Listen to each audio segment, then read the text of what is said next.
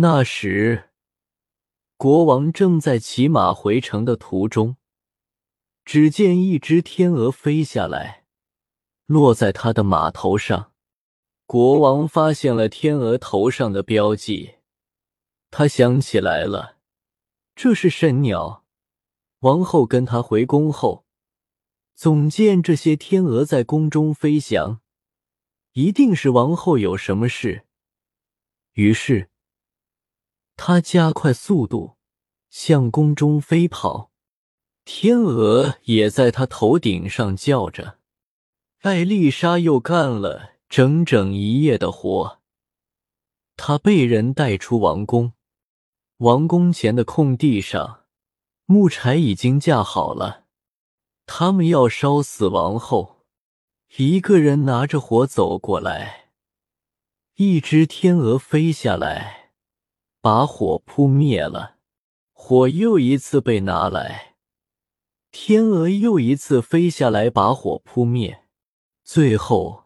去了许多人，才把火拿来了。艾丽莎抱着做好的衣服，来到王宫前的空地上。国王回到城里，看到许多人聚在王宫前，忙问：“你们在干什么？”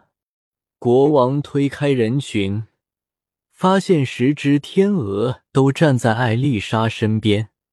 这是王后。火国王的弟弟吼道：“国王明白了，他们要烧死王后。”他冲过去，他的弟弟又在大声的喊：“烧死他！”这时，艾丽莎将衣服抛到天鹅的身上，他们立即站了起来，变成了十个年轻的王子。王子们跑过去。抓住国王的弟弟的手，喊了一声：“一二三！”把他扔到火里去了。